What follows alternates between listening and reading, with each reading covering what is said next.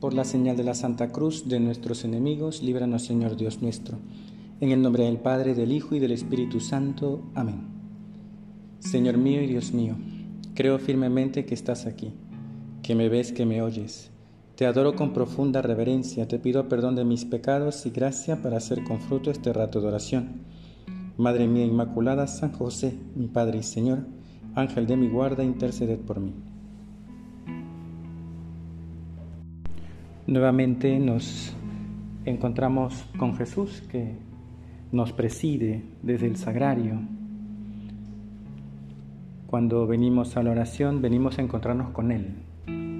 Y eso es lo más importante.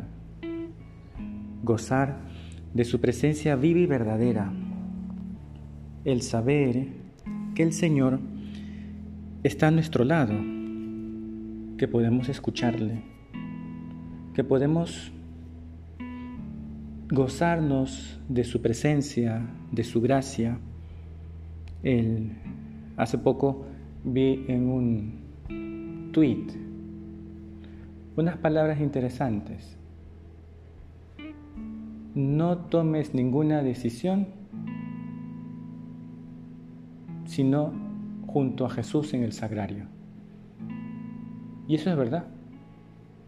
Hay que estar cerca de Él para que al escuchar su palabra, al escuchar su voz, podamos pues, tomar una decisión en toda nuestra vida. Y eso es lo que queremos, escuchar al Señor en la oración, escuchar a Jesús que está a nuestro lado. Sabemos que el Señor quiere decirnos algo.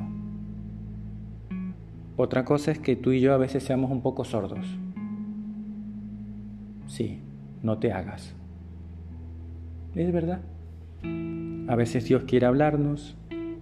Incluso podemos venir a la oración y, decir, bueno, Señor, dime algo y,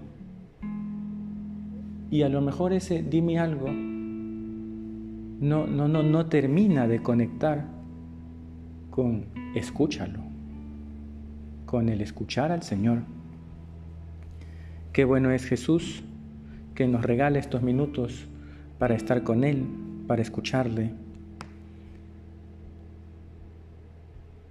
Hoy hemos empezado un poco tarde la meditación, ya lo siento, pero es que las fiestas de Guayaquil son fiestas de Guayaquil y el tráfico estaba tremendo. ahí yo, yo vivo pues cerca del río y al subir pues solemos subir por, por malecón habitualmente por la calle del malecón y, eso estaba lleno de gente, harta gente. Bueno, y está bien que la gente aproveche para compartir con los suyos, estar allí con ellos. Nosotros también sabemos que cuando compartimos con Jesús, cuando estamos con Él, porque somos de su familia, también nos llenamos de contento. Sabemos de su presencia viva y verdadera. Sabemos que Él quiere que seamos de su familia. ¿Quiénes son mi padre, mi, madre y mis hermanos? Aquellos que cumplen la voluntad de mi Padre. Y ahí estamos tú y yo. Y precisamente, ¿por qué celebramos las fiestas de Guayaquil? Porque un día como el de mañana, porque hoy Estamos 24, un día, un 25 de julio en la historia, fue fundada la ciudad de Guayaquil bajo el patrocinio de Santiago Apóstol. Y hoy vamos a hablar del apóstol Santiago. Para esta meditación eh, yo recomiendo mucho la, la, la catequesis de Benedicto XVI sobre Santiago Apóstol. Está eh, esta catequesis la dio el 21 de junio de 2006. En uno si alguno quiere pues leerla. Nosotros aquí comentaremos alguno que otro texto. Pues celebramos al patrono de Guayaquil, de la ciudad, de la arquidiócesis, Santiago el Apóstol, el Mayor. Y es uno de los que pues aparece en los doce, en la lista de los doce. Las listas bíblicas de los doce mencionan dos personas con este nombre. Santiago el hijo de Zebedeo y Santiago el hijo de Alfeo, que habitualmente se le llama Santiago el mayor y Santiago el menor, por razones obvias. Ahora bien, estas, eh, esta designación de llamarles así no, no pretende que el uno sea más santo que el otro, sino sencillamente constatar, y así nos muestra el texto, pues la diversa importancia que reciben estos apóstoles en los escritos del Nuevo Testamento. ¿Qué significa el nombre de Santiago? Es la traducción de Jacobos, que es una transliteración, podríamos decir, de Jacob, Jacob, Jacobos, Santiago, y de ahí sale, de Jacobo sale otro nombre, Jaime, que es el mismo es el mismo Santiago. Pues el apóstol así llamado es hermano de Juan, hijo de Zebedeo. Y en las listas que aparecen en el Nuevo Testamento, en las páginas del Evangelio, ocupa el segundo lugar inmediatamente después de Pedro, como en el Evangelio de San Marcos. En cambio, en otros evangelios aparece en tercer lugar, después de Pedro y Andrés en cambio, en, los libros, en el libro de los Hechos de los Apóstoles es mencionado después de Pedro y Juan. Este Santiago, Santiago el Mayor, pertenece al grupo de los tres privilegiados que fueron admitidos por Jesús en los momentos más importantes de su vida. Si se fijan que cuando tiene que curar a la hija de Jairo, se lleva a Pedro, Santiago y a Juan cuando va a transfigurarse en el monte, ¿a quién se lleva? Pedro, Santiago y Juan. ¿A quién se lleva a la oración del huerto? A Pedro, Santiago y Juan. O sea que era uno de los preferidos. Y no pasa nada que Jesús tenga sus preferidos. Yo supongo, me imagino, que los otros apóstoles no han de haber tenido envidia. O quién sabe, a lo mejor un poquito. Pero que Jesús haya tenido sus preferidos, bien, allá Él, ¿no? La vida es así, el corazón humano es así, lo que no significa que no quisiera con todo su corazón al resto, pero se llevó a ellos. Pedro, Santiago y Juan. Santiago, pues, pudo participar juntamente con Pedro y Juan en el momento de la agonía de Jesús en el huerto en Getsemaní, en la transfiguración en el monte Tabor son situaciones diversas entre sí. Por un lado, en el monte Tabor, pues es toda la gloria de Cristo. En cambio, en la agonía del huerto es toda la humillación y el sufrimiento. Pero aunque son momentos diversos, son complementarios. ¿Por qué se los lleva Pedro, Santiago y a Juan al monte Tabor? Para que anticipen la gloria. Y que eso les sirva de consuelo para cuando llegara la cruz cuando llegara el momento del sufrimiento en el huerto. De manera que vieron con sus propios ojos la gloria de Dios, pero también vieron con sus ojos el sufrimiento de Dios, el Hijo de Dios que se humilla, que se hace obediente hasta la muerte y muerte de cruz. Dice Benedicto XVI, la segunda experiencia constituyó para él una ocasión para madurar en la fe para corregir la interpretación unilateral triunfalista de la primera. Tuvo que vislumbrar que el Mesías esperado por el pueblo judío como un triunfador, en realidad, no solo estaba rodeado de honor y de gloria, sino también de sufrimientos y debilidades. Qué buena enseñanza les dejó Jesús a estos tres apóstoles, sí, sus preferidos, pero les exigió, ¿eh? porque enseñarles la gloria para que sepan que el Hijo de Dios, pues sí, reinará en gloria, pero tiene que pasar por la cruz. La gloria de Cristo se realiza precisamente en la cruz, participando de sus sufrimientos. Y así lo vio el apóstol Santiago. Así madura en la fe,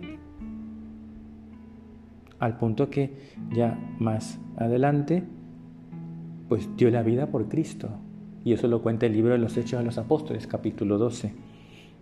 Al inicio de los años 40 del siglo I, el rey Herodes, nieto de Herodes el Grande, dice el texto de Hechos, por aquel tiempo echó mano a algunos de la iglesia para maltratarlos e hizo morir por espada a Santiago, el hermano de Juan. No hay muchos detalles de su martirio, apenas esta noticia tan concisa, tan breve. No hay un detalle narrativo que podamos pues, acompañar. Pero es que además es interesante porque conciso pero claro, es decir, al final lo normal es dar la vida por Cristo. Y esa es la pregunta que tú y yo nos hacemos ya en este momento de nuestra meditación. Si realmente estamos dispuestos a dar la vida por Cristo, a morir por Él. Recuerdo que tenía yo un compañero del seminario de un país donde pues había mucha persecución contra la iglesia. Y entonces dice que para entrar al seminario, cuando alguno de los chicos quería ser sacerdote, eh, lo que le preguntaba el rector del seminario, no le preguntaba, ¿por qué quiere ser sacerdote? Que es la, la pregunta habitual que a uno le hacen, ¿no? ¿Por qué quiere ser sacerdote? No, lo que le preguntaba era, ¿estás dispuesto a ser un mártir? ¿Estás dispuesto a dar la vida por Cristo? Esa era la pregunta. Fíjate que no era tanto si, ¿sí? que me gusta pues enseñar y quiero llevar la palabra de Dios a todas partes y llévame donde los hombres necesiten tu palabra, como dice la canción, ¿no? Eh, no. Dice, oye, ¿estás dispuesto a ser mártir? Porque lo normal es que un cristiano esté dispuesto a ser mártir. Y esa brevedad de la noticia de Hechos 12, que no dice más que menos de una línea, está diciendo, oye, lo normal es morir por Cristo. Qué bueno es el Señor que nos enseña con la vida de los apóstoles cuál debe ser nuestra propia vida. De Santiago, del apóstol Santiago, podemos aprender muchas cosas.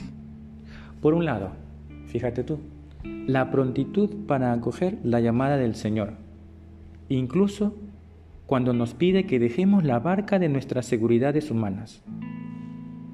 Todos nos acordamos de esa escena del Evangelio, cuando pues están los hermanos Santiago y Juan, hijos de Zebedeo, junto con su padre Zebedeo, ven a Jesús, les dice él, sígueme, y dejando la barca las redes y su padre, lo siguieron. Por tanto, una primera enseñanza que nos deja la vida de Santiago es la prontitud para seguir la llamada de Jesús. La prontitud para responder a lo que Dios te pide. Y ojo, a veces Dios pide cosas grandes, pero la mayoría de las veces Dios pide cosas pequeñas. ¿Qué te está pidiendo Dios ahorita? No, no, te escapes, no te escurras, porque a veces uno dice, uy, no, mejor no escucho, ¿no? Así como los niños, no, no sé nada, no como, como el monito de WhatsApp, ¿no? No se tapa los oídos, si no quiero saber nada, ¿no? No seamos el monito de WhatsApp. ¿Qué te pide el Señor? ¿Tienes tú la prontitud de Santiago para decir, sí Señor, tú me lo pides? Allá voy de cabeza. Y dejo mis seguridades. Para Santiago y Juan tener la barca era una seguridad, era trabajo, comida, pero lo dejan por seguir al Señor. Por otro lado, el entusiasmo, otra enseñanza que nos deja la vida de Santiago el mayor, el entusiasmo al seguirlo por los caminos que Él nos señala, más allá de nuestra presunción ilusoria. Si Cristo te dice algo con ilusión, con ganas, es que me lo pide el Señor. Más allá de lo que tú y yo podamos pensar, de nuestros planes, lo importante es lo que el Señor te va pidiendo y hacerlo con ilusión. La disponibilidad, otra enseñanza, dice Benedicto XVI, la disponibilidad para dar testimonio de Él con valentía y si fuera necesario, hasta el sacrificio supremo de la vida. murió por, por Cristo. ¿Estás dispuesto tú también a dar la vida por Él? Ese ejemplo entonces, Santiago, un ejemplo grandísimo de unión generosa a Cristo, de respuesta generosa a la llamada del Señor. Por eso, resume así la idea Benedicto XVI, podemos decir que el camino no solo exterior, sino sobre todo interior, desde el monte de la transfiguración hasta el monte de la agonía, el monte de los olivos, simboliza toda la peregrinación de la vida cristiana entre las persecuciones del mundo y los consuelos de Dios. En la vida habrá dificultades, pero no temas, yo estoy contigo, dice Jesús. Y esa experiencia de Santiago es la que tú y yo también podemos vivir. ¿Cuántas veces el Señor nos pide algo y nos escapamos? ¿Cuántas veces incluso se nos puede meter nuestra ambición humana? Recordemos que Santiago y Juan son aquellos cuya madre se acercó a Jesús a decirle, oye, que uno de mis hijos se sienta a tu derecha y el otro a tu izquierda, ¿no? Esas mamás que andan palanqueando a los hijos, buscándoles un puesto. Dicen que la mamá lo hizo por su cuenta, otros dicen que los chicos la empujaron a la mamá, ¿no? Habría que ver, ¿no? ¿Cuál es, cuál es la versión? Pero al final, fuera ambición, fuera sordera, alejar la pereza, respondieron con prontitud. Tú y yo también podemos hacer lo mismo. Y eso se lo queremos decir al Señor en esta, en esta tarde vísperas de las fiestas del apóstol, vísperas de, de las fiestas de Guayaquil. Pues Señor, dame un corazón como el de Santiago. Un corazón que a pesar de su cobardía en el huerto, cuántas veces tú y yo hemos sido cobardes, cuántas veces tú y yo hemos dicho, bueno, no sigo al Señor, y cuando vienen las dificultades, pues nos alejamos.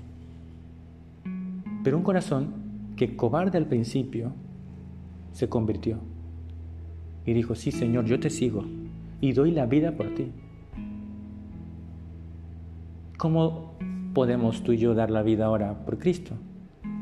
Dando nuestra vida por los demás. En el servicio, en la disponibilidad, en ofrecer nuestros sufrimientos y dificultades, nuestras enfermedades,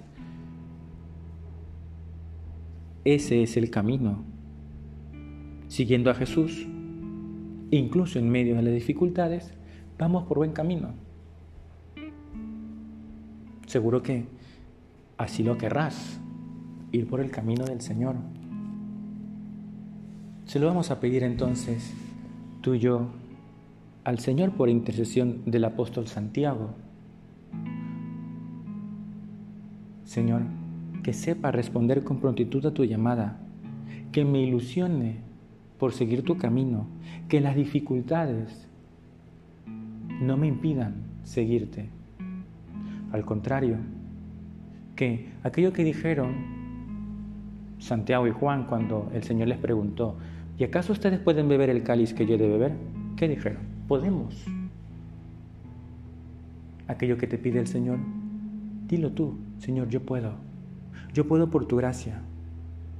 ¿Me pides esto? Claro que puedo. Pero solo imposible. Es con la gracia de Dios. Es el Señor el que al final, con su gracia, me anima, me fortalece. Si en algún momento en nuestra vida hay una respuesta generosa es gracias a Jesús. Pidámosle al Señor entonces la actitud de Santiago. Y que esas tres enseñanzas que podemos ver, las repito ya para que se nos queden bien grabadas, la prontitud para responder a la llamada, el entusiasmo para seguir el camino de Jesús. Y la disponibilidad para dar la vida por Cristo. que Santiago el apóstol nos ayude a seguir a Cristo por el buen camino y que las dificultades nunca, nunca nos aparten del Señor. Te doy gracias, Dios mío, por los buenos propósitos, afectos e inspiraciones que me has comunicado en esta meditación. Te pido ayuda para ponerlos por obra. Madre mía Inmaculada, San José, mi Padre y Señor, Ángel de mi guarda, interceded por mí.